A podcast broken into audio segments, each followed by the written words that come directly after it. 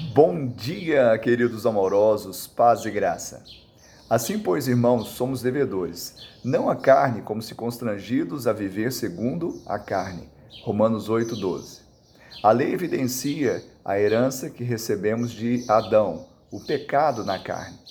Mas, por outro lado, a graça evidencia aquilo que recebemos de Cristo, a semente do Espírito. Hoje nós temos convicção que morremos com Cristo, estamos crucificados com Ele. Alguém poderia perguntar como viver na carne? Vivemos pela fé. Essa não é uma forma de vivermos, é a única maneira de vivermos se temos a fé depositada na justiça de Deus, na graça de Deus, o próprio Cristo revelado a nós. Que Ele possa te cobrir com essas bênçãos, Ele possa cobrir com essa vida e que você viva para a glória do Senhor. Que Ele te abençoe e te dê um final de semana de bênção e vitória em seu nome.